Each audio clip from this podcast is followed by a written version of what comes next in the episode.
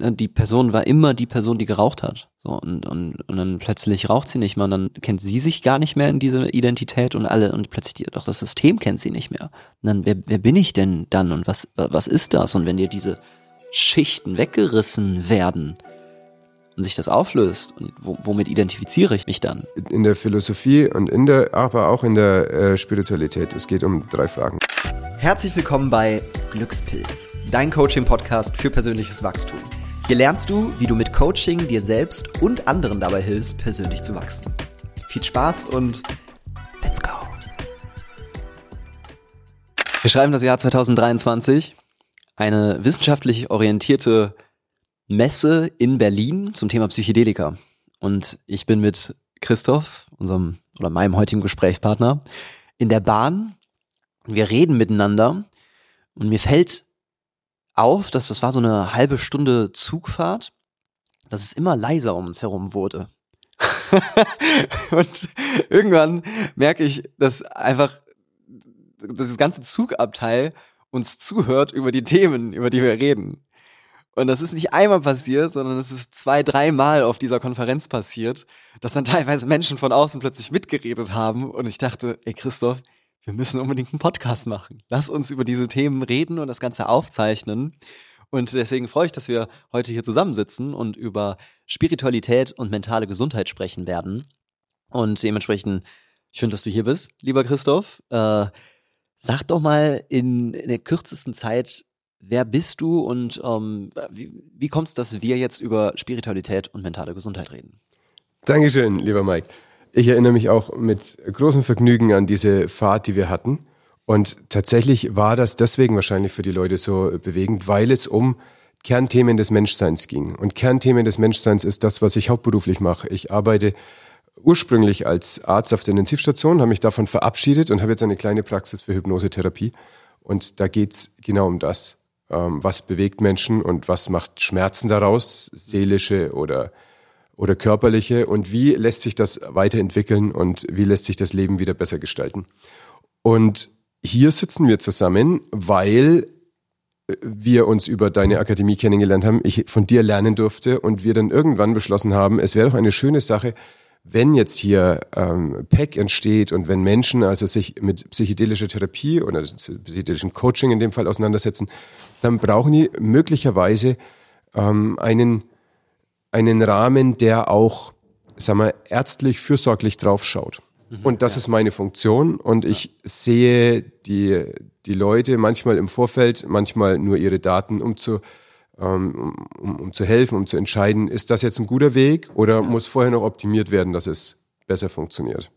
Ja, und du hast natürlich auch einen wunderbaren Podcast, Alles ist eins, äh, wo es auch, auch um das Thema Spiritualität geht. Und äh, was, ich, was ich in den Gesprächen mit dir immer so wertschätze, ist, dass wir auf einer sehr rationalen Ebene miteinander reden, über Themen, die eigentlich sehr über die Ratio hinausgehen. Äh, aber das erdet total und macht manches, was irgendwie gar nicht greifbar ist, für viele Menschen ähm, anfassbar und gibt so ein bisschen Orientierung. Und wir haben jetzt für die heutige Folge Spiritualität ausgesucht, weil es einfach auch Studienhinweise gibt, dass Spiritualität ganz schön hilfreich für den Menschen sein kann und auch unheimliches Potenzial für Gesundheit hat. Ne? Und gerade, ne, du hast PEC erwähnt, ne, da arbeiten wir äh, zusammen. Ne? PEC ist Psychedelic Assisted Emotion Coaching, das machen wir hier in den Niederlande. Und ein Ding, was häufig passiert, ist, dass Menschen einen tieferen Zugang zur Spiritualität entwickeln. Das ist spannend, dass es zum Beispiel Studien gibt, die zeigen, dass ähm, Mütter eine um 80 Prozent reduzierte Depressionswahrscheinlichkeit haben, wenn sie einen starken persönlichen Glauben an etwas Größeres haben was quasi damals, also in dieser Untersuchung die, die Definition von Spiritualität war. Und dass deren Kinder über einen, nach einem Zeitraum von zehn Jahren nochmal 75 Prozent geringere Depressionswahrscheinlichkeit hatten. Und als ich dieses Studienergebnis gelesen habe, habe ich gedacht, wow, das ist eine ganze Menge und dann, ich stelle mir dann immer die Frage, okay, wie sähe denn eine Zukunft aus, wo wir eine gesunde, angemessene Spiritualität entwickelt haben, ohne in so ein Dogma zu verfallen. Und ich glaube, dafür braucht es eben auch diese rationale Konversation. Und ja, wir haben, wir haben uns so ein paar Zitate äh, zurechtgelegt, die wir zwischendurch rausziehen werden, wenn wir merken, wir brauchen ein bisschen Inspiration und, äh, und gucken mal, ob wir die, die Bahn, die Bahnatmosphäre äh, und unsere, äh, unsere Gespräche hier in diesen Podcast übertragen kriegen. Genau. Unbedingt, Dankeschön, dass du gleich eigentlich auf Mütter sprichst. Ich möchte auch noch mal was zu Kindern sagen. Und ja. äh, ich habe kürzlich ein Interview geführt mit Jennifer Chesak und sie hat ein großartiges Buch, The Psilocybin Handbook for Women, geschrieben, wo es um die Frauenspezifika der Psilocybineinnahme geht. Aber ja. sie schreibt da auch ein ganzes Kapitel über Conscious Parenting. Ja. Was bedeutet es denn, äh, das bewusst in die Elternrolle reinzugehen? Und wie kann da ja. möglicherweise zum Beispiel Psilocybin helfen? Ja. Weil es genau andockt und Eltern werden und Eltern sein, das ist eine ganz spirituelle Aufgabe. Da geht es um Generativität. Also was trage ich in eine Generation, die leben wird, wenn ich nicht mehr bin? Das ist mhm. eine ganz, ganz große Frage. Ja. Ähm, es bedeutet aber auch, welche Werte möchte ich in mir etablieren, welche Werte möchte ich weitergeben? Das sind ja. wichtige Fragen. Und es gibt in der ähm, Kinderheilkunde oder Kinderpsychiatrie gibt es den Begriff der ACEs, das sind Adverse Childhood Experiences. Ja. Da gibt es ganz viele. Und wenn du ähm, mehr als vier hast, dann ist die Chance extrem hoch, dass deine Kinder auch mehr als vier haben werden. Ja. Und da gehört dazu äh, Eltern Rauschkrankheit also, oder Suchtkrankheit, Eltern im Knast, ähm, Eltern getrennt oder du hast Gewalt erfahren als Kind. Alles das sind ACEs. Und äh, die können sich ansammeln. Und das kann unterbrochen werden durch Conscious Parenting. Ja. Dieser Zyklus, dass sich das immer wiederholt, ja. das kann unterbrochen werden dadurch, dass man, oder dadurch, dass man sich mit dieser Aufgabe auseinandersetzt und diesem, diesem spirituellen Aspekt dabei. Ja. Dazu muss aber nicht gesagt werden, hier, du hast jetzt eine spirituelle Reise vor dir, jetzt machen wir dieses und jenes und dann, wenn du zurückkommst, bist du geläutert und wird gut, sondern äh, es kann auch mit ganz handhabbaren Methoden, also zum Beispiel mit der Pädagogik für Familien, daran gearbeitet werden, dass es eine, ein bewusstes Elternsein gibt. Ja. Und das ist auch eine in Down-to-Earth-Spiritualität. Das ist ganz wichtig. Ich kann auch nicht den ganzen Tag meditieren, aber mir nie Gedanken machen über meine Steuererklärung. Also ich brauche beides. Ich muss eben das auch in, im Hier und Jetzt hinbringen. Und für manche reicht es völlig aus, im Hier und Jetzt was zu machen und dadurch ändert sich natürlich irgendwas spirituell. Das ist aber nicht wichtig. Und ich glaube, das ist bedeutsam, das im Vorfeld zu machen. Wir werden hier ähm, natürlich über Sachen reden, die auch von esoterisch angehauchten Menschen besprochen werden. Ja. Das heißt aber nicht, dass der einzige Zugang zur Spiritualität die Esoterik ist, ja. sondern dass das einer ist und es gibt noch ganz viele andere und die sind alle sehr, sehr bedeutsam und alle sehr gleichwertig. Ja, ich möchte, du, du hast diese Studie angesprochen, ACES-Studie. Und ich fasse das einfach nochmal kurz äh, zusammen. Das ist eine Studie, wo untersucht wurde, wie wirken sich frühkindliche Traumata auf die, auf das spätere Leben aus. Ja, und, Richtig, und ne? auf die Traumata, die deine eigenen Kinder erleben werden. Ja, genau. Und, und, und, und da wurde quasi nachgewiesen, dass eigentlich einer der größten blinden Flecken, die wir quasi haben, dass man sehen kann, okay, Kinder, die früh in einer frühen Zeit mehr, also vier oder mehr traumatische Erfahrungen gemacht haben, ähm, quasi emotionale Wunden in sich tragen, früh in ihrem Leben, dass sich das später auswirkt, dass die Depressionswahrscheinlichkeit, glaube ich, verdoppelt ist, dass äh, irgendwie Suchtmittelmissbrauch und so weiter dann erhöht ist die Wahrscheinlichkeit, dass, dass das alles Verbindungen hat, aber kaum darauf eingegangen wird, äh, wenn wir über naja, medizinische Behandlungen sprechen oder auch zum Beispiel auch, wenn man jetzt über ähm, Coaching ähm, und so weiter spricht, weil das einfach eine Prägung fürs Leben ist. Und ich glaube, wenn wir jetzt mal den, den Bogen wieder zurück zur Spiritualität bringen, ähm, es geht ja häufig darum, einen Sinn daraus zu ziehen, dass ich einen tieferen Sinn irgendwie empfinde und dadurch auch irgendwie eine Verbundenheit entwickeln kann und aus dieser ich sag mal, emotionalen Wunde Sinn ziehe und die für mein Wachstum nutzen kann.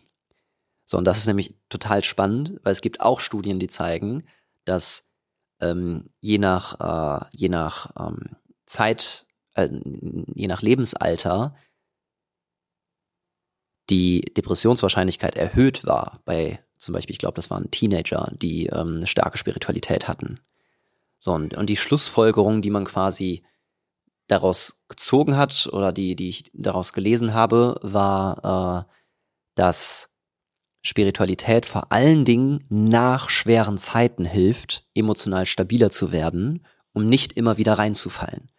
Und das ist für mich genau dieser Punkt. Und es gibt ja dieses posttraumatische Wachstum und ähm, ich würde jetzt gar nicht unbedingt ausschließlich von Traumata sprechen, sondern von, ich sag mal, dass man aus den emotionalen Wunden, die man erlebt hat, einen tieferen Sinn zieht und den irgendwie findet in sich selber und daraus quasi den eigenen Wachstum ziehen kann und dadurch eine höhere emotionale Resilienz zieht. So, das ist, glaube ich, etwas, wo wir uns so ein bisschen drauf einigen können. Voll. Das, das sind Sachen, wie Viktor Frankl sie auch beschrieben hat, die Suche des Menschen nach Sinn, der ja als äh, Psychotherapeut im KZ überlebt hat und Ja. geguckt hat, wie kann ich denn hier drin, in, in dem Grauen, was ich erlebe, einen Sinn für mein Leben ableiten. Na, ich muss sagen, wenn der das geschafft hat, dann können wir mit den Sachen, die wir in der Kindheit erlebt haben, denke ich, umgehen und können Was- da drin auch einen Sinn Was ist, finden. was ist denn Spiritualität? Ist es Sinn? Ist es Verbundenheit? Alles ist eins? Äh, Das ist eine, eine wirklich gute Frage. Wir haben, mh, äh, lass uns doch vielleicht auf, die, auf unsere kleinen Zettel gehen. Wir haben, nachdem es so viele verschiedene Herangehensweisen gibt Ja. zur Spiritualität, haben wir Ja. im Vorfeld uns Lose gesucht und jeder von uns hat einen kleinen Lostopf, aus dem wir also einen, einen Punkt zum Reindroppen ins Ja. Thema rausziehen können. Schnick, schnack, schnuck, wer zieht? Oh, du darfst. Du bist der Host, Okay, okay, du darfst. Bitteschön. Okay, was haben wir? Oho, oho. Dann kommen wir auf die Heldenreise. Also wir haben uns ein paar Zitate äh, rausgesucht ähm, und haben gesagt, wir ziehen die mal. Der Held irrt umher. Der Held leidet. Der Herr Held kehrt zurück. Der Held irrt umher, der Held leidet. Der Held kehrt zurück. Joseph Campbell, glaube ich. Ähm, ich bin mir nicht ganz sicher. Und es geht im Endeffekt um die Heldenreise und da sind wir eigentlich an einem schönen Punkt, äh, was, was gerade auch das Thema Spiritualität immer mit sich bringt, dass äh, es immer eine Art Wachstumsreise ist, wo, wo, wo man ein Abenteuer angeht, wo man durch Schmerz geht, im besten Falle daraus den Sinn zieht und das Ganze dann in das eigene Leben integriert. Ich glaube, das ist so ein Zyklus, den wir immer wieder finden können. Also ich fand's super spannend. Du bist, also du, du liebst die Heldenreise, damit zu arbeiten. und tu ich. liebe die Heldenreise auch. Und es ist natürlich total lustig gewesen für mich im Vorfeld zu sehen, dass von dir direkt so zwei oder drei Zitate zur Heldenreise kamen. Und ich habe noch nie über Spiritualität im Zusammenhang mit der Heldenreise nachgedacht. Aha. Aber 100 Prozent ist natürlich ganz genauso. Wie du es gerade aber vorliest, kommt für mich ein völlig neuer Aspekt dazu. Und ich möchte dir von dem ersten ähm, Guru erzählen, mit dem ich zu tun hatte. Das, der hieß Guru Trimohan. Und ich war da, als ich noch studiert habe. Und Medizinstudium ist ja wirklich sehr, sehr ähm, sag mal, physisch orientiert, sehr materialistisch. Im, Im Sinn von, es gibt eine Materie und die verändert sich und du veränderst die Materie und dann ist man gesund. Lassen wir das mal so da stehen. Das ist eine sehr westliche Sicht auf den Körper und auf das Menschsein und er hat eine gewisse Berechtigung. Meine Tante, die sich dachte, ich könnte interessiert sein, sagt mir also Bescheid, hier in Nürnberg, 20 Kilometer weg von Erlangen, wo ich studiert habe, ist der Guru und da kommst du mal hin, das ist super für dich. Das ist für Therapeuten und Psychologen und so. Ich, ja, ist klar, das interessiert mich. Ich leg mich da also hin. Es waren drei Tage und am ersten Tag haben wir uns dann zum Meditieren hingelegt und die Hälfte ist eingeschlafen. Und dann ging es schon los, dass er gesagt hat, if you fall asleep, everything goes directly into your subconsciousness, my friend. Ich so, was? So entspannt geht das auch? Und dann ging das immer weiter. Und er hat uns erzählt, wie seine Sicht ist, wie wir auf die Welt kommen und was dann unsere Aufgaben sind. Und Aha. Ich bin dir dankbar dafür, dass du das gerade so vorgelesen hast, weil ich habe da lange nicht mehr drüber nachgedacht. Er sagt, wir sind alle in einem Fluss. Alle Seelen sind zusammen in einem Fluss. Und dann kommen wir auf die Erde und dann fällt ein Tropfen auf einen Stein mitten in diesem Fluss. Und aus dieser Trennung von allen anderen erleben wir uns als Ich.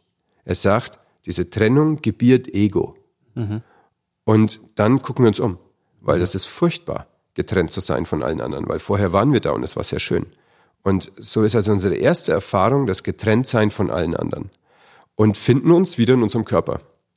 Das heißt, Ego gebiert den Verstand, der Verstand blickt sich um, merkt, ich bin in einem Körper, Verstand gebiert die Sinne. Und mit den Sinnen fangen wir jetzt an, irgendwie diesen Tropfen wieder zurückzubringen zum Wasser, damit wir endlich wieder da sind, wo es sich gut anfühlt. Und es kann sein, dass dafür völlig ähm, unproduktive Wege verwendet werden. Es kann zum Beispiel sein, dass bestimmte Substanzen, nehmen, wir die, ähm, nehmen wir die ganzen Opiate her, die machen ein Gefühl, wie dass dieser Schmerz weg ist, dieser Schmerz des Getrenntseins. Mm. auch Sex wird manchmal als der kleine Tod bezeichnet, der Orgasmus. Auch das kann auch sein, dass so eine Sucht nach Beziehungen, nach Verschmelzen im anderen dazu führt, äh, dass wir da immer wieder hinwollen und eigentlich gar nicht merken, dass wir nichts weiter wollen, als als Tropfen zurückzukommen ins Wasser. Mhm. Und das ist unsere Aufgabe in seiner Sicht, zu gucken, dass wir die Sinne so verwenden, dass sie uns nicht ähm, ablenken von dem, was eigentlich die Aufgabe ist, nämlich auszuhalten, dass wir gerade getrennt sind von den anderen. Und du sagst es gerade, und der Held kehrt heim. Mhm. Und Ramdas sagt, wir begleiten einander nach Hause. Mhm. Und letztlich ist das eine ganz, ganz große Aufgabe, wie wir uns begegnen als Menschen, dass wir einander nach Hause begleiten. Mhm. Und nach Hause bedeutet, da wo die Seelen wieder alle zusammenfließen, da wo der Tropfen, der ich bin, wieder im Fluss ist. Mhm. Und dafür gibt es Leute, die sind dem zuträglich und die können mich mit mir und meinem, meinem Schmerz leichter umgehen lassen. Und es gibt Leute, die sind abträglich, die verstärken es unter Umständen, weil sie mir ähm, Wege anbieten, die gar nicht mich zu mir selber bringen. Ja. Und das ist etwas, was mich 20 Jahre geprägt hat und wo ich seit vielen Jahren nicht mehr drüber nachgedacht habe. Aber die Art, wie du gerade den Satz vorgelesen hast, das äh, bringt mich genau zu dieser Geschichte. Und das ist ein ganz großer Kern von Spiritualität für mich. Nämlich erstens, wir waren alle eins. Zweitens, wir sind getrennt. Drittens, das tut weh. Mhm. Viertens, ab da versuchen wir den Schmerz zu reduzieren. Mhm. Und ganz viel von dem, was wir erleben, wo dann, wenn man es ganz klinisch betrachtet, kann man es Trauma nennen, manches ist kein Trauma, manches ist ein Ace. Also ja. egal, wie wir es jetzt definieren, und manche Sachen sind dann cooler als andere, aber egal, alles bedeutet, dass wir einen Schmerz haben, weil darüber, darüber lernen wir die Welt kennen, primär ja. über den Schmerz. Und dann geht es darum, aus dieser Wunde eine Narbe zu machen. Ja. Und das ist dann unsere Aufgabe. Und das ist Heilung. Wenn eine Narbe da ist, kann ich immer noch sagen, vor 20 Jahren habe ich mich hier geschnitten. Ja. Aber es brennt nicht mehr, wenn Salz reinkommt, ja. weil es jetzt eine Narbe ist. Und das ist die Aufgabe, die wir haben. Mit jedem Schmerz, der kommt, einfach immer zu gucken, ist das jetzt eine Wunde, die ich heilen lassen kann? Wen brauche ich dafür? Brauche ich mich vielleicht dafür? Brauche ich jemand anders, der mir hilft? Und das ist denke ich, die ganz große spirituelle Aufgabe, die wir haben, mit dem, dass wir in einem Körper sind, der verletzt werden kann. Ja. Ich finde es ehrlich gesagt auch viel schöner, über, ähm, über Narben zu singen, als über Wunden. Hm. Ich finde es viel, viel, viel heilsamer, viel, viel, ich will nicht sagen authentischer, aber damit habe ich den Sinn irgendwie schon da drin und die Wunde ist nicht die ganze Zeit offen. So Kern interessiert sich auch niemand für deine Wunden. Die ja. Leute interessieren sich dafür, wie hast du es geschafft, aus der Wunde eine Narbe zu machen. Ja. Das ist die Story. Und das, das ist das, was der Held nach Hause bringt. Ja. Der Held, der hat ja. zwischendrin die tiefste Hölle, der hat den Kampf, der hat die Bewährungsprobe, der kommt mit Narben zurück. Aber erst dann, wenn er die Narben hat, wenn er uns erzählt, wie habe ich das alles überstanden, dann ist er interessant und dann bringt er das Elixier nach Hause. Ja. Und das, was ich an der Heldenreise so schön finde, oder auch an dem Schmerz, es gibt immer im Coaching diese Phase, wo ein Klient sagt, warum bin ich überhaupt ins Coaching gekommen? Was, was hätte ich nicht die Box der Pandora einfach zugelassen? So, was tue ich hier? Ich will nicht mehr. Und wenn ich das als Coach höre, kann ich mich, wenn ich ein Verständnis über die Heldenreise habe, zurücklehnen innerlich und wissen, ah, das ist die tiefste Hölle. Und in der tiefsten Hölle oder die tiefste Höhle, ne, da gibt's unterschiedliche Interpretationen von, ähm, da stirbt das, das Ich. Da lasse ich eine, eine Vorstellung von mir, wie sie war, los. Und das tut weh. Aber was halt immer wichtig ist, dass dann nur ein Anteil von mir stirbt. Irgendwie der, der immer, immer da ist oder der, der vielleicht auch ähm, Selbstzweifel zu, oder zu viele Selbstzweifel hat oder oder ich als Angestellter, ich als nicht erfolgreicher, ich als äh, äh, immer treue Seele, irgend, irgendein Anteil stirbt, das tut weh. Und dann kommt dieser Moment, wo irgendwas im Innen flüstert, das so sagt, steh auf, geh einen Schritt weiter. Und das ist bei manchen Leuten, dass die dann Kontakt zur Natur haben oder zu ihrer inneren Stimme oder dass, dass der liebe Gott ist oder sonst was. Aber irgendwas flüstert da. Und, und das ist immer dieser Kontakt, wo Menschen ja zu etwas Größerem eine Verbindung auf, aufbauen und das hilft ihnen dann, da rauszukommen und eine neue Identität aufzubauen, die vielleicht etwas komplexer, etwas umfassender ist daraus eine Erkenntnis zu ziehen und die dann im besten Fall noch ins Leben zu integrieren. Und das ist für mich ein, ein, ein spiritueller Weg, dass ich mich besser verstehe, dass ich mich besser, oder nicht besser, sondern selber erfahre und dadurch mich im Leben irgendwie navigieren kann. Und äh, spannenderweise scheint jeder Mensch dort einen Zugang zu, zu haben und eine Möglichkeit zu haben, dieser inneren Stimme oder diesem, diesem Kontakt zur Quelle, wie auch immer wir das nennen möchten, zu erfahren. Jeder Mensch, der in eine Heldenreise reingeht und dann in der tiefsten Höhle ist, meinst du? Ja. Ja, und ich glaube tatsächlich, dass, also tatsächlich, dass jeder Mensch den Zugang dazu hat. So. Ähm, äh, ich habe aber auch, das, das liegt vermutlich auch in dem Buch, ich habe gerade, ich lese gerade das erwachte Gehirn und sie schreibt halt, jeder Mensch hat die neuronale Veranlagung zu erwachen, ne, zur Erleuchtung, zu äh, einem tieferen Kontakt mit etwas Größerem zu erfahren. Und äh, das, ich finde das einfach so hochspannend, weil das uns natürlich anders durch Leben tragen kann. So, wenn ich weiß, es gibt etwas Größeres als mein Ego, als mich selbst und das führt mich durchs Leben. So, dann, dann habe ich natürlich irgendwie einen, einen, einen Nordstern, an dem ich mich navigieren kann oder so einen inneren Kompass, der einfach, ja, unabhängig ist von allem anderen. Ja. Nächstes Zitat. Willst du ziehen? Ja, Ja, du hast noch einen Gedanken? hab, Ein spannender Oh ich, Gedanke Ich habe einen noch. Gedanken. Und zwar, und zwar ist die, doch die Frage bei dem, was du gerade sagst, und wo ist dieses Höhere? Wo ist dieses große Gemeinsame zu finden? Ja. Und ich habe die Tage ein Interview Fetzen gesehen, wo Morgan Freeman gefragt wird. Ja. Sag mal, uh, do you believe in anything like religion?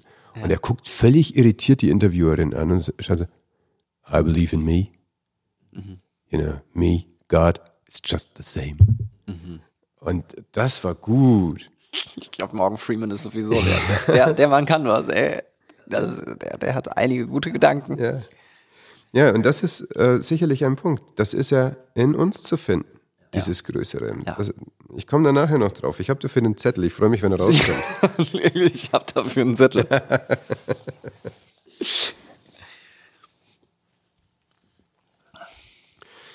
Ui. Joseph Campbell wieder. Ja, Okay, jetzt- okay, okay, wir haben eine Heldenreise. äh, wir, okay, wir droppen über die Helden, Heldenreise. Life has no meaning. Each of us has meaning, and we bring it to life. It is a waste to be asking the question when you are the answer. Satz, den du in unseren Topf geworfen hast. Das stimmt, der aber auch sehr zu dem passt, was du gerade gesagt hast. Ne? Total. Ja. When you are the answer. So. Der Satz geht ja spannend los mit Life has no meaning. Ja. Und wir suchen gerne nach irgendwas, was uns höht. Ja. Oh, ich bin dieses und jenes. Oh, ich habe Ja. das und das geschafft. Ich habe Ja. 15 Kinder. Ich habe drei akademische Titel. Ich habe fünf Firmen hochgemacht. Ja. Ja. Und äh, es hat aber keine Bedeutung. Und gleichzeitig, gleichzeitig hat es enorm große Bedeutung. Ja. Das ist der gleiche Zustand. Wenn, wenn wir gucken, was wir für den Planeten bedeuten, ist es völlig irrelevant. Ob einer von acht Milliarden mehr oder weniger da ist, es hat keine Bedeutung. Und gleichzeitig hat es die größte Bedeutung, weil wir Teil sind von etwas, was groß ist, von einer Energie, die fließt, von etwas, was größer ist als wir.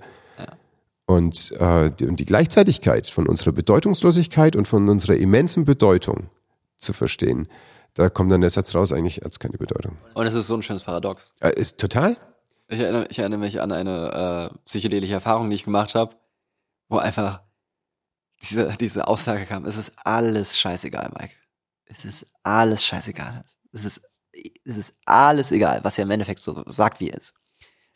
Macht alles, braucht alles gar keinen Sinn machen und so weiter. Und ich war so ein bisschen verstimmt danach. Ich dachte, Mann, so. Und dann lag ich draußen, äh, und es war ein Stern am Himmel und ich gucke mir diesen Stern an und ich denke, alles ist scheißegal. Und dann gucke ich diesen Stern so an und dann kam die Botschaft, aber das, was du machst, ist ganz wichtig. Ja. Du bist ganz wichtig genau da, wo du jetzt bist.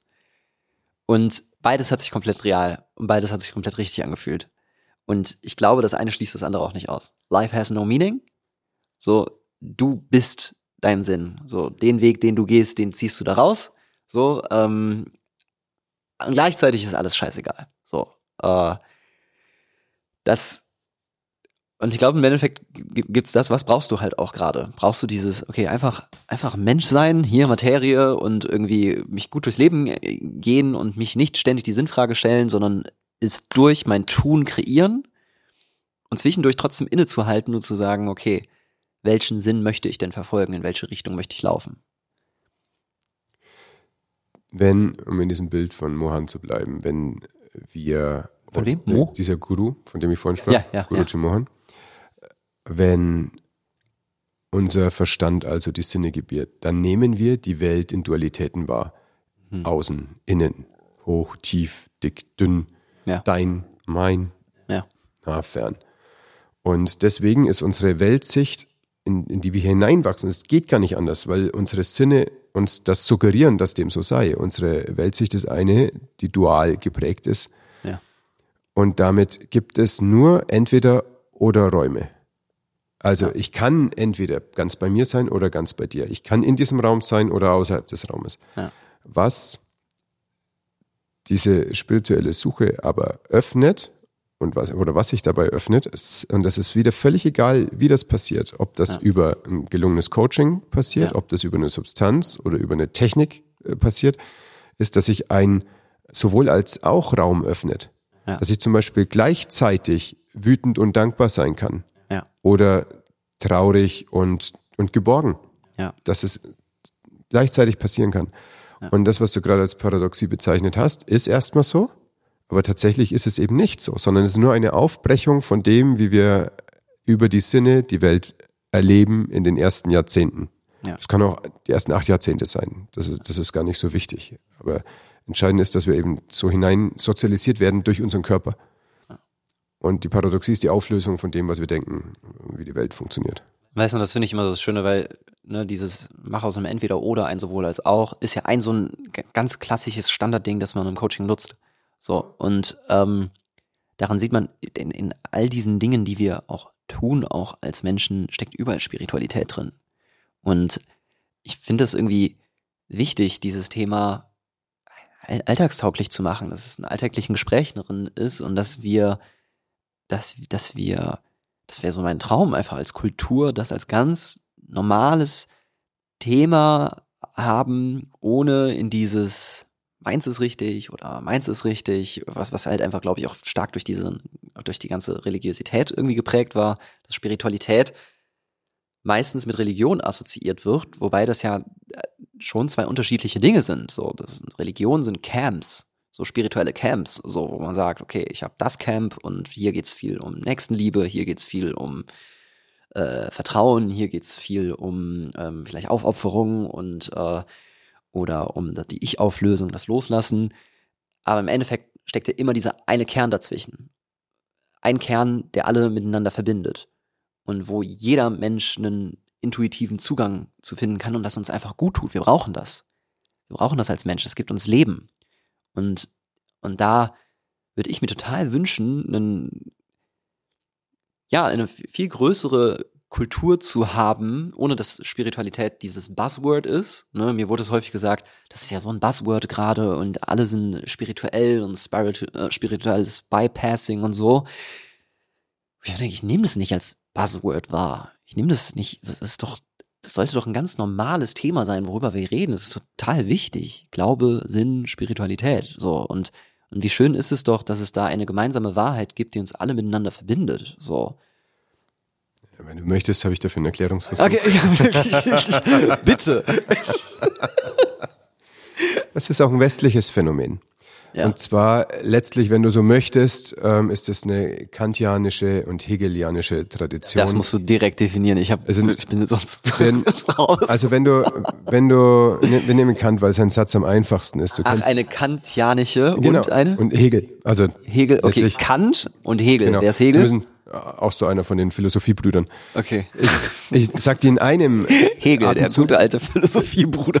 Ja, okay, ja. Äh, nicht meiner, nicht meiner. Ja, ja, Aber ich habe einen alten Freund, der Philosophie studiert hat Ja. und der jetzt an einem Institut für, also eine, eine ethische ähm, ähm, Stelle hat, also als Ethiker. Und das ist super interessant, weil ich mal mit ihm vor einiger Zeit eine Diskussion hatte und er gesagt hat, na, ob der Mensch jetzt eine Seele hat, das weiß man auch nicht ganz genau. Und ich so, what? Mhm. Was, du hast ein Kind, du bist verheiratet, du, du, kannst mir doch nicht erzählen, dass du keine Seele hast. Also, du, du erlebst doch Liebe, mhm. du erlebst doch Nähe. Mhm. Und ähm, wir haben aber eine, eine gewisse Entmystifizierung des Lebens gehabt durch die Aufklärung. Und mhm. Kant ist halt so, so der Posterboy der Aufklärung. Mhm. Und er kommt natürlich auf extrem schlaue ähm, Gedankengänge, wie man mit anderen Menschen umgeht, alleine aus der Ableitung aus dem Verstand. Mhm. Und das ist schon, sagen wir mal, von, von, unserer Denkkultur ein ganz wichtiger Schritt im Vergleich zu dem, was vorher war. Ich möchte einen Zettel, darf ich das, einen Zettel vorwegnehmen, den ja, ich aufgeschrieben habe, weil ich den total wichtig finde. Ich weiß nicht, in welchem Topf er gerade steckt. Und zwar Schieß los. Ähm, Spiritualität verhält sich zur Religion mhm. wie Ethik zur Moral. Mhm. Und das bedeutet, wenn wir erstmal die Unterscheidung machen zwischen Ethik und Moral. Moral ist, dass du Werte bekommst von außen, so ein Wertekonstrukt und in dem lebst du. Zum Beispiel die zehn Gebote. Da drin steht, du, äh, du sollst keine anderen Menschen umbringen. Das ist eine Top-Idee. Kann man jetzt gar nicht so viel dagegen sagen. Es gibt aber Situationen, wo es angezeigt ist, Menschen umzubringen. Wenn der dich zum Beispiel bedroht und dein Leben in Gefahr ist, das wird durch die zehn Gebote gar nicht mehr so richtig abgebildet. Das heißt, du kommst dann in ein moralisches Dilemma. Und die Dilemmaforschung zeigt uns, dass es einfach verschiedene reife Antworten auf Dilemmata gibt. Und ähm, am Schluss von dieser Entwicklung, und das schaffen wir gar nicht alle als Menschen, sondern manche bleiben auf Vorstufen stehen, am Schluss kannst du zu so einer Art Universalethik kommen, ähm, ähnlich wie Kant das eben erreicht hat. Das ist ja erstmal ganz toll. Das heißt, es gibt eine Art. Universalethik? Eine Universalethik. Das heißt, dass das, was in deinem Kopf passiert, wirklich das ist, wo alle sagen würden, das, das ist jetzt ein richtiger Weg, auch wenn dieses und jenes passiert. Mhm.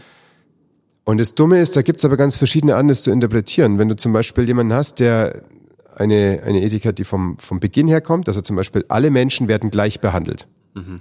Und jemand anderes hat zum Beispiel eine utilitaristische, das heißt, alle werden so behandelt, dass die wenigsten Leute Schaden haben. Mhm. Das sind völlig verschiedene Herangehensweisen. Beide sind total ethisch fundiert. Mhm. Beide kommen zu unterschiedlichen Schlüssen und ich denke oft in der Politik und in Religionen ist es ein Clash zwischen diesen zwei, also deontologische Ethik und utilitaristische Ethik. Die sind nicht vereinbar. Mhm. Sie geben aber beide valide Antworten auf die gleiche Situation. Aber du mhm. kannst zwei Menschen, die unterschiedlich argumentieren, nicht zusammenbringen. Das ist, das ist Ethik. Moral ist aber eine Stufe vorher, nämlich ein bisschen einfacher. Wenn ich nämlich dann eine Frage habe, wie gehe ich damit um, dann schlage ich einfach zum Beispiel, weil wir hier im Westen die Bibel haben, die Bibel auf und da steht drin, du sollst nicht töten. Mhm. Alles klar, natürlich nicht. Zum Beispiel gab es mal diese, die, ähm, diesen Gedankengang und da hat das ZDF auch einen Film dazu gemacht, wo die Zuschauer abstimmen durften dabei. Hier ist ein Flugzeug mit einem Entführer und die fliegen aufs Regierungsviertel in Berlin und jetzt steigt ein Kampfjet hoch. Darf der dieses Flugzeug abschießen und 450 Leute sterben? Oder darf er nicht und eine unklare Zahl plus die 450 aus dem Flugzeug sterben, weil der Entführer hat angekündigt, er kracht das ins Regierungsviertel. Und eine ganz knappe Mehrheit hat gesagt, nein, er darf das nicht abschießen, mhm. weil wir eine solche deontologische Ethik haben, in der wir sagen, wir dürfen nicht töten. Und die nimmt nicht in Betracht, dass wir dadurch aber mehr Schaden machen, indem wir uns an der Oberfläche unschuldig halten. Mhm. Indem wir nicht töten, schaffen wir es, dass noch mehr Menschen sterben. Ja. Das wird aber in dieser Ethik, weil die von vorne her denkt und nicht vom Ergebnis her, nicht betrachtet. Ja. So, ähm, das sind also ähm, ethische Dilemmata, mit denen man arbeitet. Und jetzt ähm, zurück zu Religion und Spiritualität. In der Auf den Bogen bin ich jetzt sehr gespannt. in der Religion hast du festgelegte Werte, nach denen du dich verhältst, und dann gibt es mhm. eine In-Group und eine Out-Group, und wenn du das dagegen verstößt, bist du ja. raus. Ja. Du kannst wahrscheinlich 98 Prozent von allen Entscheidungen in deinem Leben sehr gut mit Moral beziehungsweise mit religiösen Vorgaben ja. wirklich gut klären, hast wenig Aufwand und kannst deinem Tagwerk weiter nachgehen. Das wird aber aufgelöst, sobald du dich mit dir als spirituellen Wesen auseinandersetzt, weil damit das es gibt das, keine Outgroup mehr. Es gibt keine, es gibt auch keine Ingroup, es gibt bloß noch dich halt. Und damit musst du was finden, was dich in Bezug setzt zur Welt. Und das ist Ethik. Ja. Beziehungsweise das ist Spiritualität. Du ja. verlässt die Sicherheit eine, eines vorgegebenen Wertekonstruktes. Mhm. Und diese initiale Destabilisierung, die du hast, wenn ja. du anfängst, spirituell zu denken, die du hast, wenn du in eine Therapie gehst, hast du auch eine initiale Destabilisierung. Wenn du anfängst, mit psychedelischen Substanzen zu arbeiten, ist die gleiche wie die, wo du sagst, die moralischen Gefüge genügen mir nicht. Ich bin in einer Situation, wo ich ein Dilemma habe ja. Und ich muss jetzt zu was kommen, was ein anderer Gedankengang ist als alles, was ich bisher hatte. Ja, ja. ja. Und, und das ist sehr, sehr anstrengend. Und das ist existenziell natürlich. Und auch. das bedeutet nämlich auch, dass du dich loslässt von dem, wo du herkommst. Ja. Und das, das ist existenziell. Genauso ist es. Ja, ich hatte jetzt vor kurzem noch eine ähm, Begleitung hier bei PEC, wo auch eine Teilnehmerin gesagt hat, das, das bin ja nicht mehr ich. Das ist ja jetzt, das, so, ich habe, äh, die Person war immer die Person, die geraucht hat. So, und, und, und dann plötzlich raucht sie nicht mehr und dann wird, dann kennt, kennt, kennt sie sich gar nicht mehr in diese Identität und alle, und plötzlich doch das System kennt sie nicht mehr. Und dann, wer, wer bin ich denn dann und was, was ist das? Und wenn dir diese Schichten weggerissen werden und sich das auflöst, und wo, womit identifiziere ich dann mich dann? Und dann wird es halt auch spannend, mit welchen, und das, ich probiere so ein bisschen den Bogen zu schlagen zu dem, was du gesagt hast, dann ist dann natürlich dann auch die spannende Frage, mit welchen Werten, mit welcher Moral möchte ich mich denn auseinandersetzen? Womit möchte ich mein Ego, womit Oh ja. möchte ich mein Leben quasi füllen? An was reibe ich mich? Ja, Was lasse ich hinter mir? ja, Genau. Letztlich, die, wenn du in der Philosophie und in der, aber auch in der äh, Spiritualität, es geht um drei Fragen. Woher komme ich? Wohin gehe ich? Und was kostet's? Und das ist ganz, ganz wichtig, diese drei Fragen für sich Ja. zu klären. Dieses, wohin gehe ich? Da kann was ganz Nihilistisches draus werden. So ist es doch eh egal. Ja. Ja, wir verschwinden, wir werden von Würmern zerfressen. Ja. Das finde ich, nimmt die, die, der Bedeutung des Menschen und des individuellen Seins ganz viel Mhm. Ja. weg. Das halte ich für einen seltsamen Weg. Tatsächlich Ja. gibt es philosophische Denkrichtungen, die das bis zum Ende so durchdeklinieren. ja. Dann ist aber auch Bums. Ja? Dann muss ich auch nicht mehr morgens um sieben aufstehen zum Arbeiten, beispielsweise. Dann muss ich auch keine Kinder mehr in die Welt senden, weil eh alles egal ist. Aber auch die Frage, woher komme ich denn? Bin ich ein ähm, geliebtes Geschöpf Gottes und er hat die Welt erschaffen, damit ich sie mir untertan machen kann? Das bedeutet ganz viel für meine Art und Weise, wie ich ein Unternehmen führe, wie ich mit meiner Familie umgehe, wie ich mit meinem Gatten umgehe. Oder aber bin ich entstanden als irgendein zauberhaftes Element von einem ganz großen Kosmos, der sich entwickelt hat. Und darf ich dankbar und bescheiden meinen Teil beitragen und nicht zu viel kaputt machen dabei. Und das Schöne ist, das lässt sich auch verändern. Das also lässt wo, sich verändern. Wo, woher komme ich? Ich kann das innere Bild meiner Vergangenheit kann ich definitiv verändern. Das kann ich. Auch So, das, dafür- was kostet's, kann ich machen. Ja. Aber, und ich glaube, also, wenn wir dieses haben, ich, breche das mal ganz wieder runter, Plane of ähm, Coaching jetzt. Äh, okay, was ist meine Ausgangssituation, was ist meine Wunschsituation und wie komme ich dorthin und was kostet das? Und das ist, glaube ich, auch dieser Part, der manchmal vergessen wird, wenn es um das Thema Manifestation geht oder wenn es um Visualisierung geht oder sowas. Welchen Preis muss ich zahlen, um dorthin zu kommen? So. Und das kann, das kann ganz schön heftig sein. Deswegen gibt's, ich weiß, ich weiß, hat Tim Ferriss das gesagt, be careful what you wish for. So, ne, weil wenn du dir bestimmte Dinge wünschst, dann wird das Universum dir Wege zeigen, aber bist du bereit, den Preis dafür zu zahlen? Mhm. Und ich habe einmal ein letzter Punkt noch. Ich habe das, ich habe es auch erlebt bei psychedelischen Erfahrungen, wenn Menschen mit einer Intention reingehen wie gib's mir, dann gibt das Psychedelikum und dann dann knallt's richtig und da das kann ganz schön Ego nicht nur auflösend sein, sondern Ego explosiv sein, also ego zerstörend. So und da habe ich heftige psychedelische Erfahrungen erlebt, wo Leute wirklich durch übelsten Schmerz durchgegangen sind.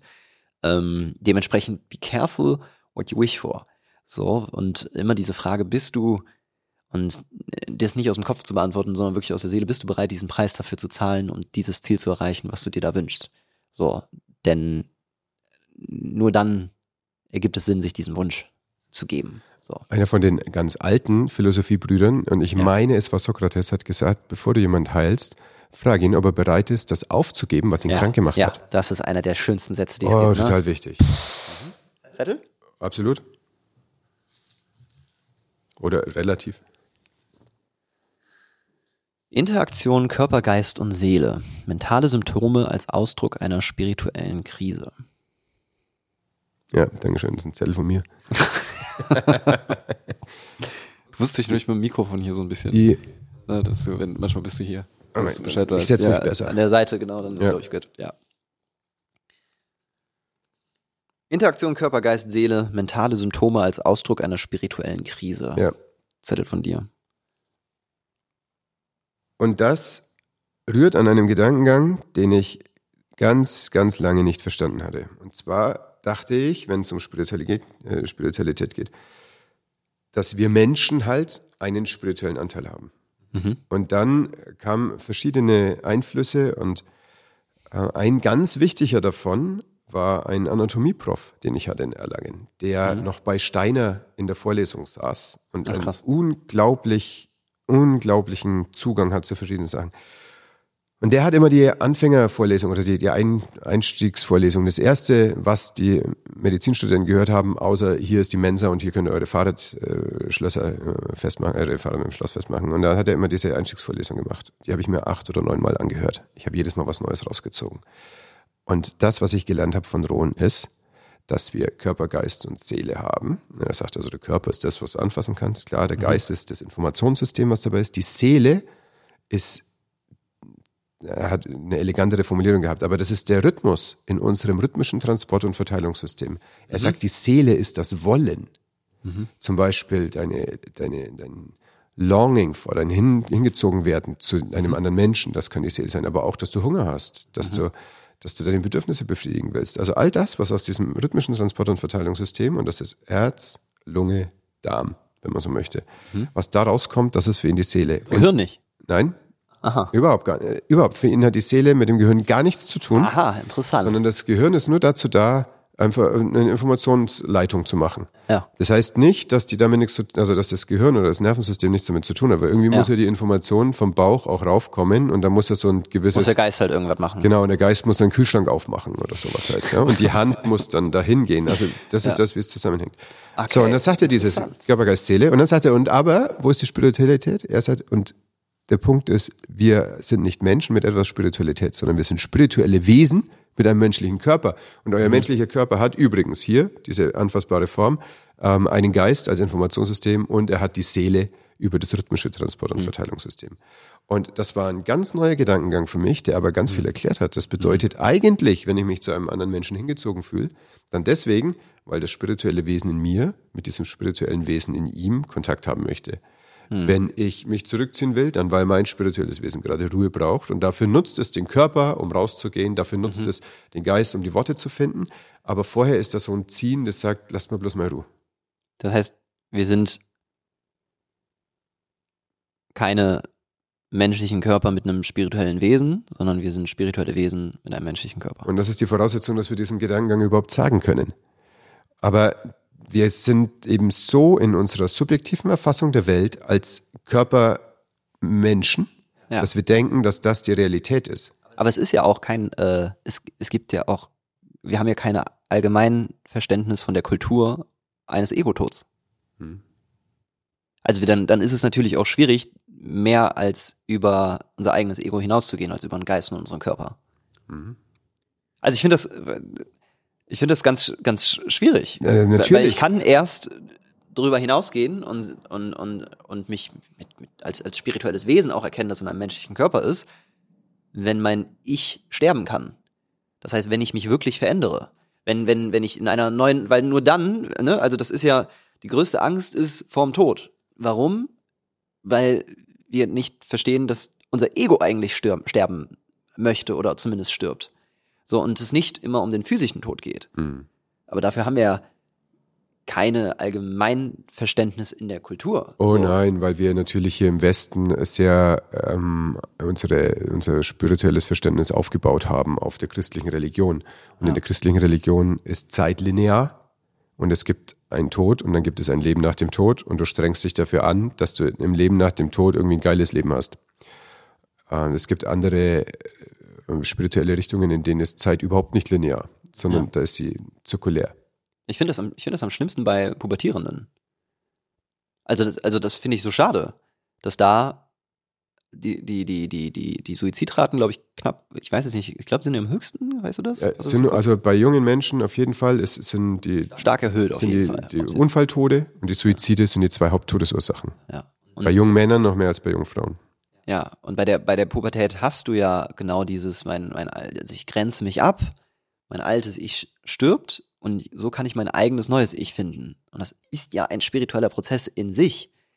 So, und äh, wenn die Suizidraten dort am höchsten sind, könnte das ja einen Hinweis dafür geben, dass wir einfach kein Verständnis dafür haben, dass da eigentlich altes Ich sterben möchte. Und das, es geht nicht um eine, es geht nicht um ein, eine, ein physisches Verlangen, sich das Leben zu nehmen, sondern da möchte ein innerer Anteil von dir, von dir sterben. Und ich glaube, das ist wirklich einfach auch teilweise einen, eine Wissenslücke. Das Ja, wäre- und es ist, es ist Biochemie auch. Also äh, unsere oder Neuroentwicklung. Ja. Ähm, unsere, unser soziales Funktionieren hängt damit zusammen, dass unser Frontalhirn uns dämpft. Also wir haben äh, eigentlich ist Dämpfung das, was uns ausmacht als sozial interagierend funktionierende Wesen.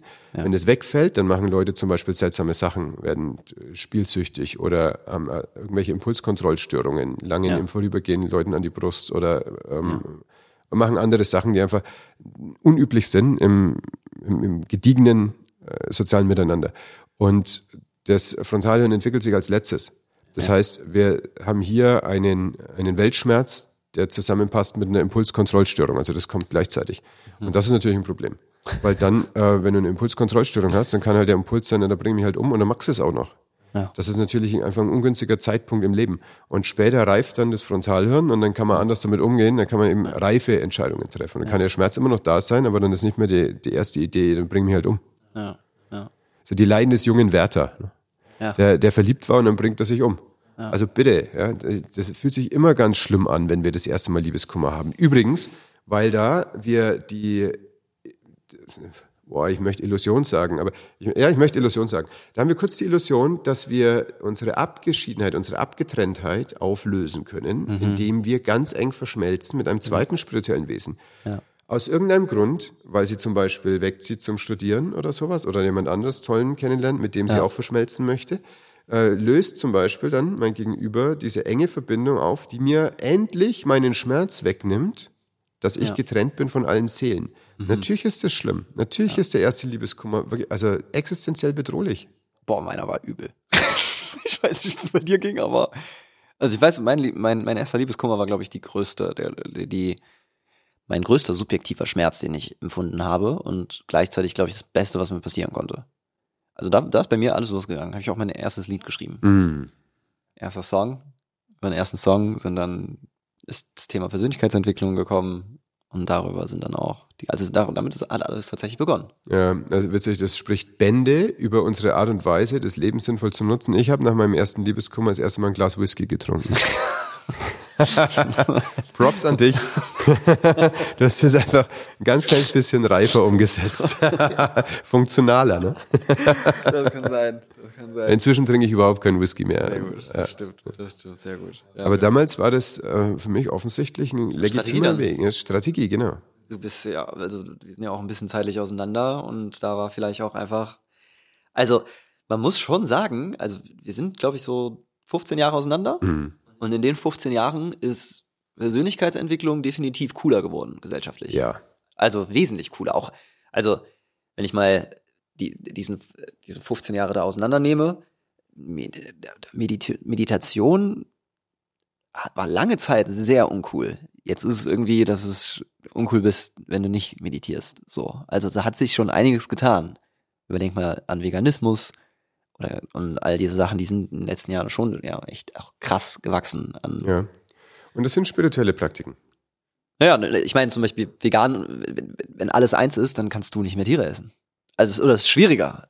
Oder du gehst auf jeden Fall ganz anders dran, weil wenn, wenn du dich auf Augenhöhe mit diesem Lebewesen siehst, dann und du denkst, ich bin du, du bist ich, das sind ja, ne, wir sind alle miteinander verbunden, dann kann ich dich schwierig essen. So, das ist Ja, äh, dann möchte ich nochmal, um von das, was ich vorhin so weit ausgeführt habe, nochmal zusammenbringen auf wirklich einen Punkt. Wenn deine Philosophie ist, ihr seid die Krone der Schöpfung, macht euch die Erde untertan, dann ist völlig bumsegal, wie ich mit Tieren umgehe. ja, Dann dienen die mir. Ja. Und deswegen sehen wir gerade, was wir sehen, wie Tiere produziert werden. ja, Und wenn du aber dann diesen Schritt weitergehst und guckst, ich bin ja Teil davon. Ja. Wenn ich was töte, dann passiert ja auch was in mir ja, wenn ich mich nähere mit irgendwas, dann nehme ich die Energie auf. ja, Das klingt vielleicht ein kleines bisschen durchgeballert, aber es gibt einen Unterschied, wie sich das anfühlt, Fast Food zu essen zum Beispiel, was das mit dir energetisch macht, und äh, Rohkostobst. ja. Da passiert was anderes. Ja. Und es sind halt gleichzeitig das sind komplett unterschiedliche Werteebenen, ne? Ja. Weil ich bin immer, immer sehr, sehr, sehr vorsichtig mit, das eine ist besser als das andere, So, also das, das passiert schnell. Ja, ich bin, ich, alles ist miteinander verbunden und deswegen ernähre ich mich jetzt so und, und ja, ich esse Fleisch und ich, ich sag halt, äh, ich bin das stärkere Lebewesen. Das ist immer für mich sehr schwierig zu sagen. Das eine ist irgendwie besser. Dieses eine Wertekonstrukt hat vielleicht ein höheres Bewusstsein. Also ich muss dafür ein paar Dinge, glaube ich, im Spiel des Lebens intensiver durchgespielt haben, um dorthin zu kommen. So, als, äh, ne, da gibt's ja auch unterschiedliche psychologische Konzepte, die diese Ebenen beschreiben, Graves Ebenenlehre oder sonst was. Aber ich sag, es ist nicht unbedingt das eine, ist nicht unbedingt besser als das andere, weil in dem Bewusstsein, wenn ich denke, ich bin der Stärkere und ist es in dem Moment richtig. So. Und ich kann ja, weil, weil ich weiß, ich habe ja auch genau, also ich kenne die Denke. Und ich habe nicht in dem Moment gedacht, dass es falsch ist. Und ich glaube auch, wird auch niemals diesen Menschen das vorwerfen wollen. So. Überhaupt gar nicht. Tatsächlich, wenn jetzt hier ein Bär reinkommen würde, dann ja. würde ich natürlich versuchen, den Bär zu töten.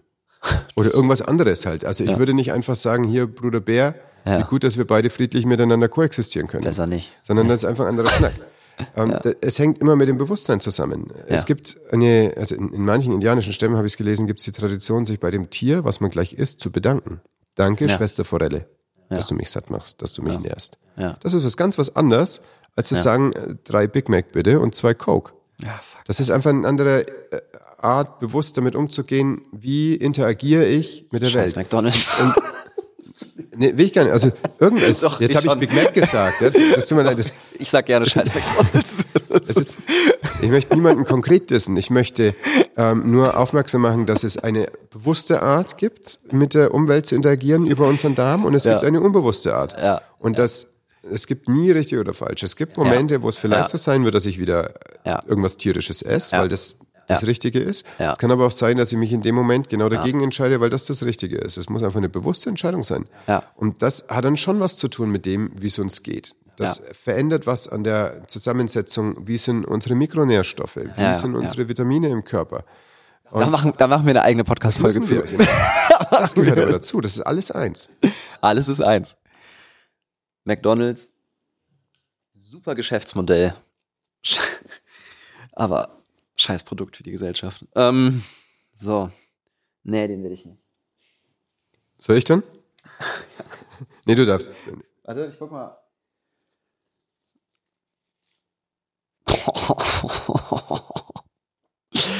Es war schwer, den Kampf ums Überleben zu gewinnen. Aber es ist zehnmal härter, den Kampf um Sinnhaftigkeit zu gewinnen. Den finde ich echt interessant, ne? Das ist von einem äh, das von dem weltweit besten ähm, Jiu-Jitsu-Trainer. So, der, äh, ich glaube, Philosophie, ich glaube, ich weiß nicht, ob er einen Doktor in Philosophie hat, aber auf jeden Fall, äh, glaube ich, Philosophie studiert hat. Ähm, und du musst dir vorstellen, Jiu-Jitsu ist, ist halt ein, Jiu-Jitsu bringt dich auf sportlicher Ebene extrem mit deinem Ego in Kontakt. So, weil du, ne, bei Jiu-Jitsu ist das Ziel, den anderen ich sag mal, zu, zu erwürgen oder irgendwie in eine Position zu bringen, dass du, ich weiß nicht, einen Arm brichst oder sonst was. Und äh, im besten Falle tappst du aber vorher. Und wenn du tappst, gibst du ja auf, ne, du surrenderst. Und wenn dein Ego zu stark ist, dann verletzt du dich halt recht schnell. Das heißt, du wirst gerade im ersten halben Jahr eigentlich ständig, weil du verlierst nur, ständig mit deinem Ego in Kontakt gebracht und du musst aufgeben, du musst loslassen, du musst, du musst surrendern, du musst aufgeben. Und, äh, und das lehrt mir über den Körper sehr, sehr viel, um äh, mit meinem Ego in Kontakt zu sein. Und ähm, erdet einfach sehr. Und diesen, als er dann gesagt hat, äh, den Kampf ums, es war schwer, den Kampf ums Überleben zu gewinnen, weil den haben wir zum größten Teil auf der Erde so geschafft. Und jetzt sind wir halt am Punkt der Sinnhaftigkeit und der ist zehnmal so schwer. Was denkst du? Bullshit? Ja? Nein? Also. Äh, ich, ich bin dir dankbar, dass du mir den Hintergrund gegeben hast, von wem der Satz kommt. Ja. Das sortiert es für mich ganz anders ein. Ja. Ich habe überhaupt null Kontakt mit Kampfsport gehabt in meinem Leben. Ich habe anderen Sport gemacht. Ähm, ja. Also ich bin viel geschwommen. Ja. Und das, was wir damals gemacht haben, ist Rettungssport. Das heißt, ja. wir haben gelernt, wie kann ich Puppen vom Boden hochholen und so Zeug. Mhm. Völlig andere Ausrichtung. Mhm. Ähm, da, das ist eher eine Ego-Inflation, die dabei stattfindet. Da bist du nämlich der geile Typ. Ja, ja, ähm, ja. super interessant, welche Demut du aus, der, aus diesem Hereingehen in diesen Sport und aus, der, aus dieser regelmäßigen Praxis daraus ziehst. Naja, aber man, man muss man auch einfach mal schauen. Also der, ich meine, einerseits denken, se- sehe ich das immer wieder, die Menschen haben so ein Gefühl von, ach, wenn ich nach, keine Ahnung, wenn ich in Kriegsgebiete schaue oder wenn ich gucke, wie es in wirklich armen Ländern ist, wie gut geht's uns eigentlich? Das ist so ein kurzer Moment. Aber wie viele Menschen haben wirklich in dieser Welt, wo es und wo wir die Sicherheit gewonnen haben, trotzdem Einsamkeit, trotzdem irgendwie gefühlt mehr Stress, mehr Kummer, mehr und so weiter. Äh, und durch Sinn löst sich, glaube ich, das meiste davon auf. Wenn ich ein tief sinnerfülltes Leben führe und diesen Sinn auch fühle, löst sich viel Kummer, viel Schmerz, also wird, oder wird gut ertragbar.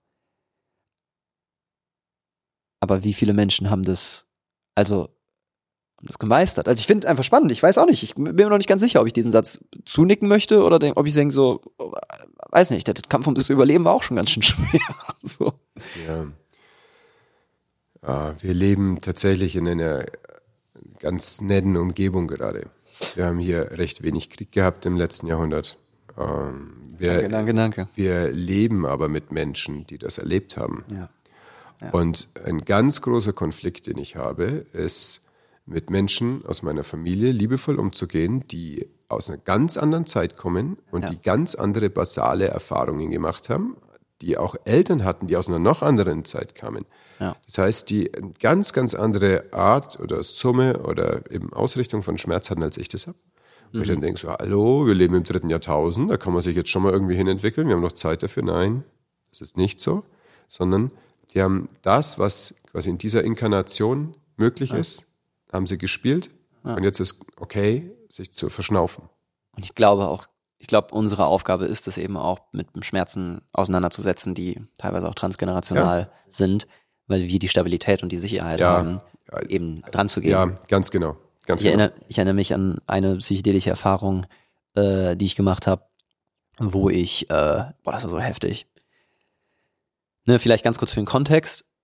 In, in einer psychedelischen Erfahrung ähm, fühlt es sich so an, als bist du das, auch wenn du vielleicht, ne, also das, es fühlt sich an, als ich bin diese Erfahrung in dem Moment, damit das Erleben auch möglichst intensiv ist. Und ich erinnere mich, wie ich Augen aufgemacht habe und plötzlich ein Soldat war. Und es hat sich sehr nach Weltkrieg angefühlt. So, ne? ne? Und man, wir, wir haben einfach transgenerational diesen Krieg in unseren Zellen noch drin. So.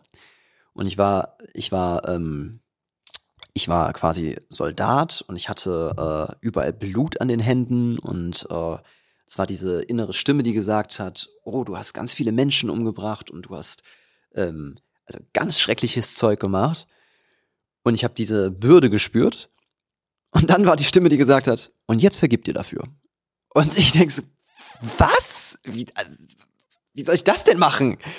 Und, oh, und dann kam eine so große Trauer hoch. So, und ich habe gedacht, ah, kein Wunder, dass Menschen Angst vor Psychedelikern haben.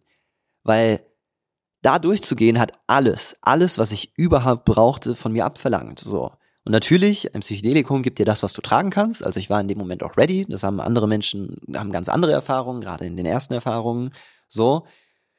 Aber wo mir auch klar war, boah, was da teilweise für ein Stress in unserem System steckt und was das bedeutet, da durchzugehen, da braucht es schon sehr, sehr viel Sicherheit. Und ich habe dankenswerterweise extrem viel Sicherheit erlebt und habe das Gefühl, okay, deswegen ist es irgendwie auch mein, mein Job, damit aufzuräumen und ähm, dieses, dieses emotionale, transgenerationale Muster auch zu durchbrechen, einen Sinn daraus zu ziehen und zu gucken, okay, und wie können wir unser Leben, unsere, auch vielleicht auch unsere Gesellschaft ähm, so aufbauen, dass sowas nicht wieder passiert.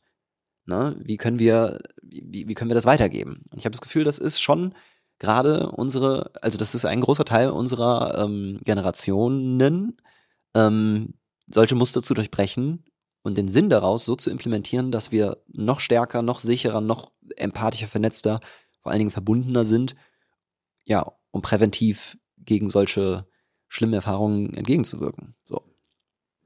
Ich weiß nicht, wie wir da hingekommen sind. aber, Über ähm, die Verantwortung, die wir jetzt haben Ja. in, in einer wirklich ruhigen Gesellschaft. ja. Ja. Ja. ja, ich stimme dir ohne Einschränkung zu und, ähm, und gleichzeitig ist es trotzdem nicht lustig. Ja, das ist, ähm, genau, das kann wirklich ganz anstrengend sein. Ich erinnere mich an etwas, das war, äh, da hast du mich gecoacht in Mhm. einem Prozess und wir haben da mit meinen Ahnen gearbeitet und es war auch ein, also ein, ein, eine enorme Veränderung von meiner Sicht Mhm. auf meine Herkunft, weil ich da jemanden, der Leid in die Familie gebracht hat, äh, sehr vorher ähm, einseitig, bösartig wahrgenommen habe und habe dann aber seinen eigenen Schmerz gespürt. Und es war eine, es war eine unglaublich körperliche Erfahrung. Und das hat mir sehr den Blick geöffnet für das, was wir in uns tragen von vorhergehenden Generationen. Ja. Und äh, dazu gibt es ja also auch in der medizinischen Wissenschaft einfach ganz, ganz viele Hinweise drauf.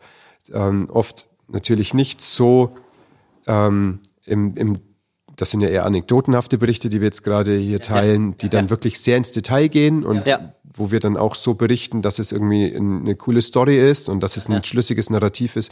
Das ist natürlich so ohne weiteres nicht möglich. Aber es gibt ganz greifbare Veränderungen im Stoffwechsel bei Ja. Kindern, deren Mütter während der Schwangerschaft auf der Flucht waren und Hunger hatten. Ach, krass, Das sind Kinder, die dann fettsüchtig und diabeteskrank werden, wenn sie Oder erwachsen zumindest dafür sind. angelegt sind. Weil ja. sie dafür aus, äh, genau, also weil es, Ja. die, die Epigenetik, die das beschreibt, äh, sagt ja, wenn wir so das, das Buch unserer DNA hätten und da steht alles drin, was wir so, was unser Körper wissen muss, damit er irgendwie klarkommt, dann werden manche Seiten einfach gemarkert Ja. und immer wieder abgelesen. Ja. Und dann haben wir zwei Menschen, die haben genau den gleichen Datensatz beispielsweise und sie schauen aber völlig unterschiedlich aus und haben verschiedene Krankheiten. Warum?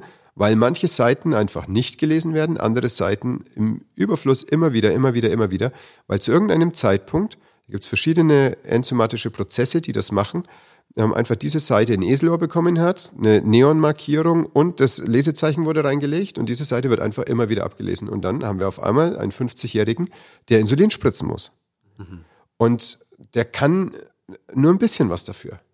Und der kann auch nur ein bisschen was dagegen machen. Und so ist es mit vielen Aspekten, dass wirklich handfest physische Konsequenzen sind aus dem, was unsere Eltern erlebt haben. Aber ich, ich habe, also ich erlebe auch immer wieder in, ähm, also das habe ich sowohl im Coaching erlebt, als auch äh, jetzt im psychedelischen Coaching, ähm, dass wenn wir emotionale Wunden in Bewegung bringen, verarbeiten, dass dann auch auf körperlicher Ebene sich etwas macht und plötzlich, keine Ahnung, Allergien weggehen oder, äh, oder die, die Menschen merken, dass ihr Darm irgendwie besser funktioniert und so weiter.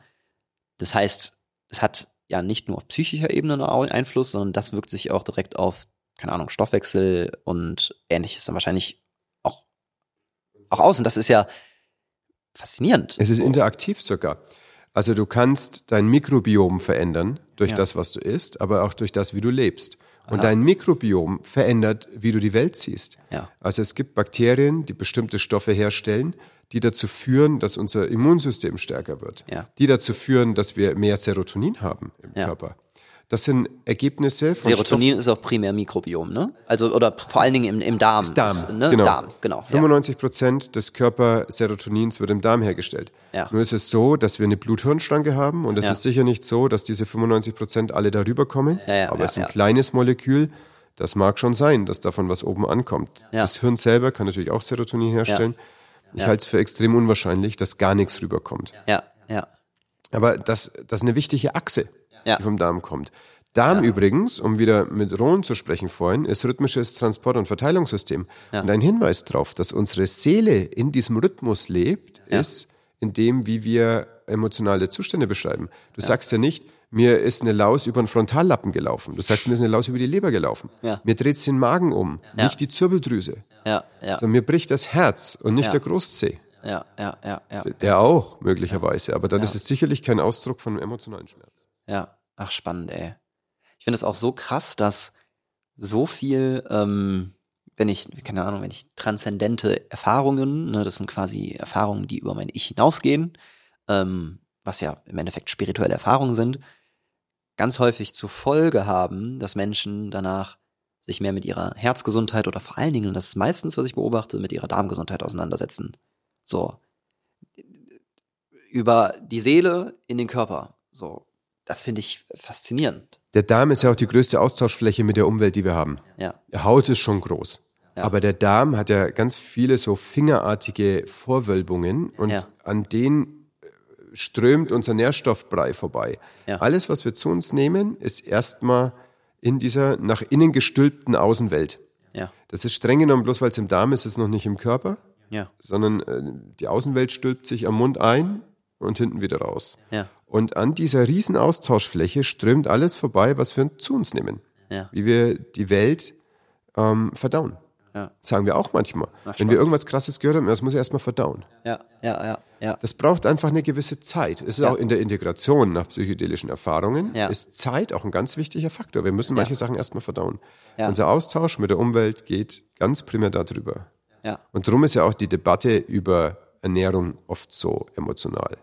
Weil es eigentlich darum geht, wie tausche ich mich mit der Welt aus? Was nehme ich auf von der Welt und was nicht? Ja. Und wie fühle ich mich in diesem Austausch mit der Welt? Das sind ganz existenzielle Fragen. Es geht nicht darum, wo ich meine Bestellung abschicke. Wollen wir? Gerne. Den Zettel kann ich wegmachen, der passt dazu. Das haben wir schon erledigt. Haben wir schon erledigt. Yes. Und zwar habe ich vorhin schon mal angedeutet, dass wir in unserer Religiosität, in dieser kirchlichen Religiosität im Westen, Ja. ähm, viel Zugang verloren haben zu der Spiritualität. Und es gibt eben einen zweiten Aspekt, ähm, der eine, eine weichere, eine weniger gut fassbare ähm, Zugang zur Spiritualität hat, das ist der Mystizismus. Den gibt es bei uns nicht mehr. Das ist scary, weil Mystizismus würde dich nämlich zurückwerfen auf dich als einzelnen Menschen mit deiner eigenen Verantwortung in Kontakt gehen zu, äh, zu können mit dem Göttlichen. Ja. Das würde aber eine, ähm, eine machtstrukturelle Kirche in den Grundfesten erschüttern. Ja. Wenn du auf einmal keinen Papst mehr brauchst, Ja. um zu Gott zu kommen, Ja. das wäre erschütternd. Deswegen wurde in der westlichen äh, Kirche der Mystizismus verbannt, weggeschoben. Aber es gibt Ist auch natürlich krass negativ assoziiert, Mystizismus, glaube ich. total, Also, total Sagt so, oh Gott, jetzt sprechen die was, was, und das ist ja. voll. Deswegen, ich bin gespannt, ist was kommt. es gibt einen, es gibt einen ganz großen Mystiker in persischen Rumi. Ja. Und Rumi sagte einen Satz, und äh, da, über den denke ich äh, wahrscheinlich mehrmals die Woche nach. Ich finde Ja. diesen Satz wirklich wichtig. Du bist nicht ein Tropfen im Ozean, Mhm. sondern du bist der ganze Ozean in einem Tropfen.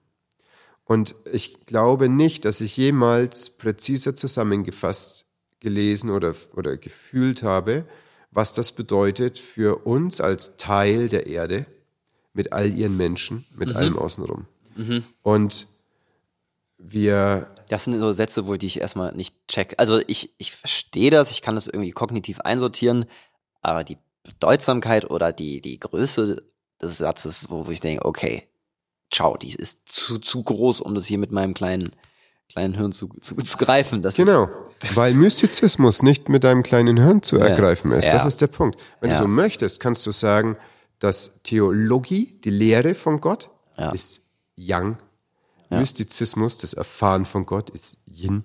Mhm. Und wir haben hier halt eine ganz Yang gesteuerte Spiritualität. Ja, das ja, ist ja. wichtig für eine kirchlich gesteuerte Spiritualität. Ja, ja. Das hat auch eine gewisse Bedeutung. Das Ja. ist für ganz viele Leute etwas, was Struktur Mhm. und Halt gibt und Geborgenheit. Das hat wirklich eine gewisse Bedeutung. Mhm. Gleichzeitig hat das andere eine ganz große Bedeutung. Und ähm, dadurch, dass es abgekappt wurde, Ja. steht es uns nicht zur Verfügung. Ja. Und das ist schade. Das heißt nicht, dass alle Leute jetzt wie Rumi irgendwie auf dem Felsen sitzen sollen und schauen aufs Wasser und überlegen, wer jetzt Tropfen ist und wer Ozean. Das ist nicht für jeden Menschen in jeder Phase des Lebens die richtige Herangehensweise, sondern die ist ähm, auch sehr fluffig, sehr wolkig. Das ist was, was der Verstand wirklich nicht greifen kann. Wenn du aber gerade in der Phase in deinem Leben bist, wo das ganz wichtig ist, Struktur hineinzubringen, dann wäre das zum Beispiel der falsche Satz. Wenn du aber in einer Phase bist, wo du eigentlich schon viel zu viel Struktur hast und eigentlich brauchst du eine unmittelbare, saftige Leibeserfahrung deiner Spiritualität, dann ist das vielleicht genau der richtige Satz, weil du den mit dir spüren kannst. Was bedeutet das denn, wenn in dir alles ist? Ja. Das bedeutet, extrem viel, wie du deinen Körper pflegst, zum Beispiel. Bedeutet auch extrem viel Eigenverantwortung. Oh ja, oh ja. Und es kann ganz schön anstrengend sein. In dem Satz ist nicht nur Zauber. Da Mhm. glänzt nicht nur die untergehende Sonne über diesem Tropfen aus dem Ozean, Mhm. sondern das ist auch die Tiefe des Ozeans, die Dunkelheit des Ozeans. ganz die viel in Dunkelheit ist. in der Tiefe des Mm. Ozeans, ey. Und Angst vor dem, was da kommt. Ja, ist ganz viel Schatten. Und gleichzeitig ist es das, was uns nährt. Ja. Und das ist das, wo wir uns gut fühlen und da, wo wir Verbindung bekommen zu uns. Ja. Und funky shit. Es geht nicht darum, jetzt an die Küste zu gehen und die Füße ins Wasser zu setzen und dann ist es gut, Ja. sondern es ist schon da. Ja. Und diesen Bezug zu dir zu finden, bedeutet den Bezug zur Welt zu finden. Vielen Dank, dass du bis hierhin mitgehört hast. Der Teil mit Christoph über Spiritualität und mentale Gesundheit ist ein Zweiteiler. Hier ist jetzt vorab ein kleines Ende und ich freue mich sehr, wenn du diesen Kanal abonnierst und dadurch auch die zweite Folge mitkriegen wirst, weil die kommt nächste Woche raus und da haben wir noch einige spannende Themen, die dich erwarten. Vielen Dank und bis nächste Woche.